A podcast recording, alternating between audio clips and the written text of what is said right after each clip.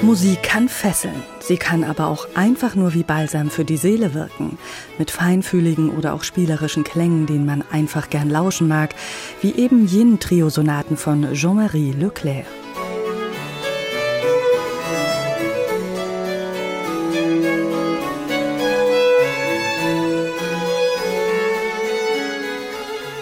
Sein Opus 4, zu dem insgesamt sechs Sonaten gehören, schreibt der französische Geigenvirtuose zwischen 1731 und 32. Da ist er gerade mit seiner zweiten Frau frisch verheiratet. Sie ist Notenstecherin und macht seine Werke praktischerweise auch gleich für die Nachwelt druckfertig.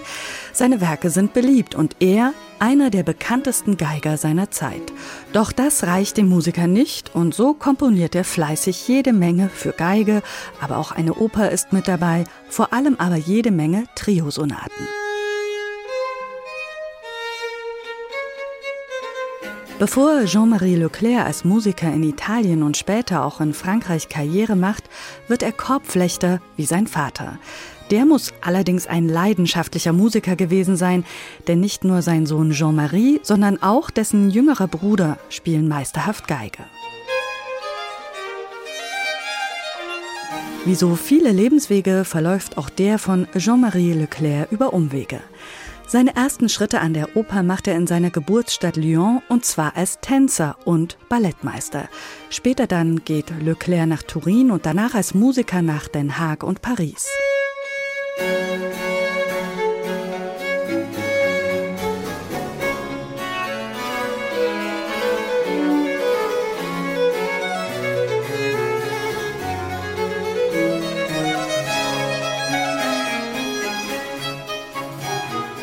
Auffallend bei der Musik von Leclerc ist, dass diese Werke ungemein elegant und abwechslungsreich sind.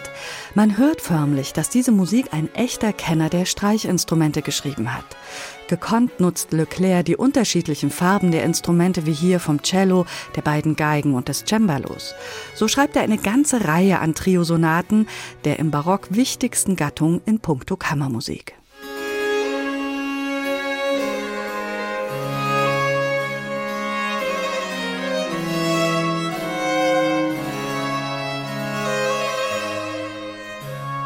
Natürlich zeigt Leclerc auch die ganze Palette, die Virtuosen so auspacken können, aber er will nicht um jeden Preis mit bravourösen Klängen punkten, präzise und ausgewogen spielen, das ist ihm wichtig.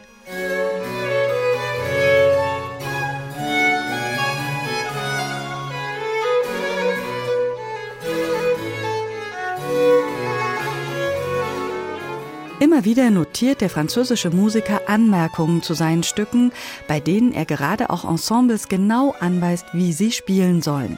Das liest sich dann zum Beispiel so. Dieses Werk kann nicht gut wiedergegeben werden, wenn die Personen, die es ausführen, keinen Geschmack, keine Freiheit im Spiel und Präzision für den Takt mitbringen. Und ja, Geschmack und Präzision und viel Gespür für diese Klänge, das haben die Musiker vom Barockensemble Diderot um den Musiker Johannes Brahms-Ohler ganz klar. Der Geiger aus Südtirol überrascht immer wieder mit ausgewählten Konzepten für seine Aufnahmen. Vergangenes Jahr war es ein Album mit englischer, französischer und deutscher Barockmusik. Jetzt nimmt Brahms-Ola einen einzelnen Komponisten mit einem kompletten Opus in den Fokus. Ja, und diese sechs Sonaten von Jean-Marie Leclerc, das sind barocke Kostbarkeiten, Balsam für die Seele.